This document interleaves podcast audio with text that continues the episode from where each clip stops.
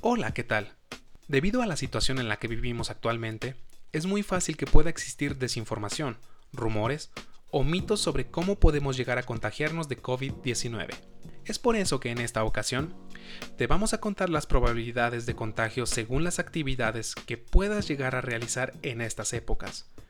Es importante que esta información la platiques con tus papás, hermanos y amigos. Existen varios niveles de probabilidad de contagio, unos con riesgos bajos, otros moderados o intermedios y otros muchos más altos. Aquí te diremos a continuación las actividades que has de tomar en cuenta según sus niveles de riesgo. Hola, les traigo la comida que pidieron en la aplicación. Bien calientita, ¿eh? Muchas gracias, aquí está el dinero. Mamá, ya llegó la comida que pedimos. Pedir comida a domicilio algo que suele ocurrir con frecuencia en estos tiempos. Es una actividad con bajo riesgo de contagio, pero aún así, lo más conveniente es decirle a tus papás que paguen con tarjeta para evitar tener contacto con dinero en efectivo. Otras actividades de bajo riesgo son abrir cartas de correo, cargar gasolina o ir al parque ya que estás al aire libre, e idealmente tienes más espacio para ponerte entre tú y los demás. Pero si el parque está abarrotado y la gente no usa cubrebocas o no hay distanciamiento social, el nivel de riesgo aumenta. También puedes encontrar a mucha gente en el camino al parque y lo debes tener en cuenta. ¿Están listos para ordenar? Sí, yo quiero un caldo tlalpeño, por favor. Y yo mis tostadas de pata con mucho chile, cilantro, cebolla, tomate, lechuga, crema y un vasito de agua, por favor. Algo importante es que es menos riesgoso comer en exteriores que en interiores, si puedes mantener la correcta distancia y evitar aglomeraciones. La mayor preocupación al comer en exteriores es que tú y la demás gente deberá quitarse la mascarilla al comer. También es importante que el restaurante tome en cuenta las medidas adecuadas para garantizar la higiene de los clientes, tales como el tomar la temperatura, dar gel antibacterial, no dar menús impresos, mesas con sana distancia, empleados con equipos de protección y no poner música con un alto volumen, pues esto puede provocar que hablemos más fuerte y lleguemos a escupir un poco. Otras actividades con riesgo moderado o bajo son ir a caminar, correr o andar en bicicleta.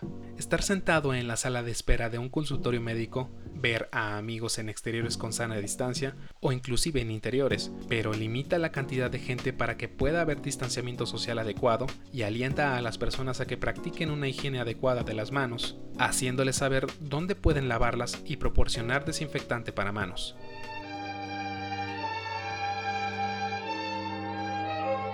Abuelita, abuelita, ya te vinimos a visitar.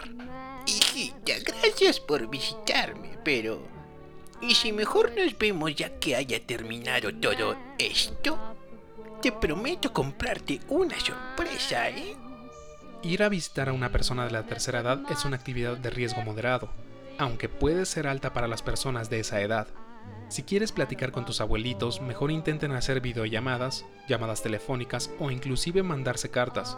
¿Hace cuánto que no utilizas el correo postal?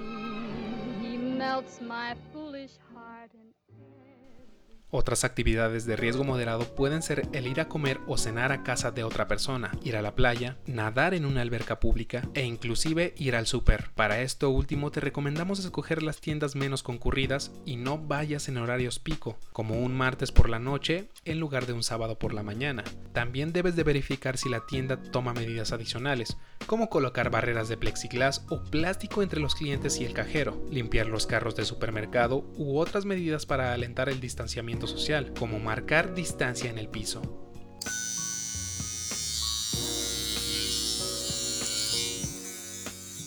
Hola Luisito, ahora sí te creció la greña en esta cuarentena, ¿eh? ya sé, pero hoy se acaba eso. Quiero el corte de siempre, casquete corto, así como de soldado raso, para no tener que venir en un buen rato. Una actividad de riesgo alto de contagio es ir a la peluquería. Sabemos que en estos tiempos seguramente te ha crecido el pelo, pero si te lo quieres cortar será mejor que lo hagas tú en casa. Total, si te queda mal, tarde o temprano te crecerá de nuevo. Más actividades de alto riesgo son viajar en avión, abrazar o estrechar la mano de algún amigo, asistir a una fiesta o funeral o comer en interiores de un restaurante.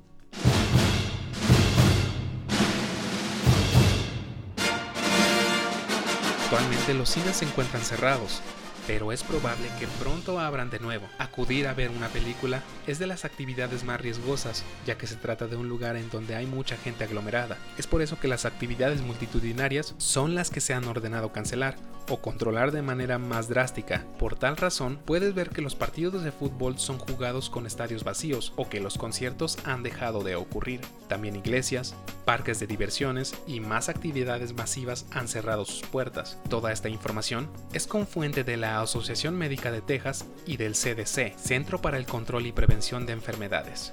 Todas estas actividades suben o bajan de riesgo según las prevenciones que tú y la misma gente que te rodean las tomen. Sabemos que ya has pasado mucho tiempo en casa y que lo normal es que busques en algún momento salir de ella para ir y hacer las actividades que tanto extrañas y extrañamos. Pero lo mejor por ahora es seguir las indicaciones oficiales y evitar salidas a menos de que en verdad sean necesarias. Muchas gracias.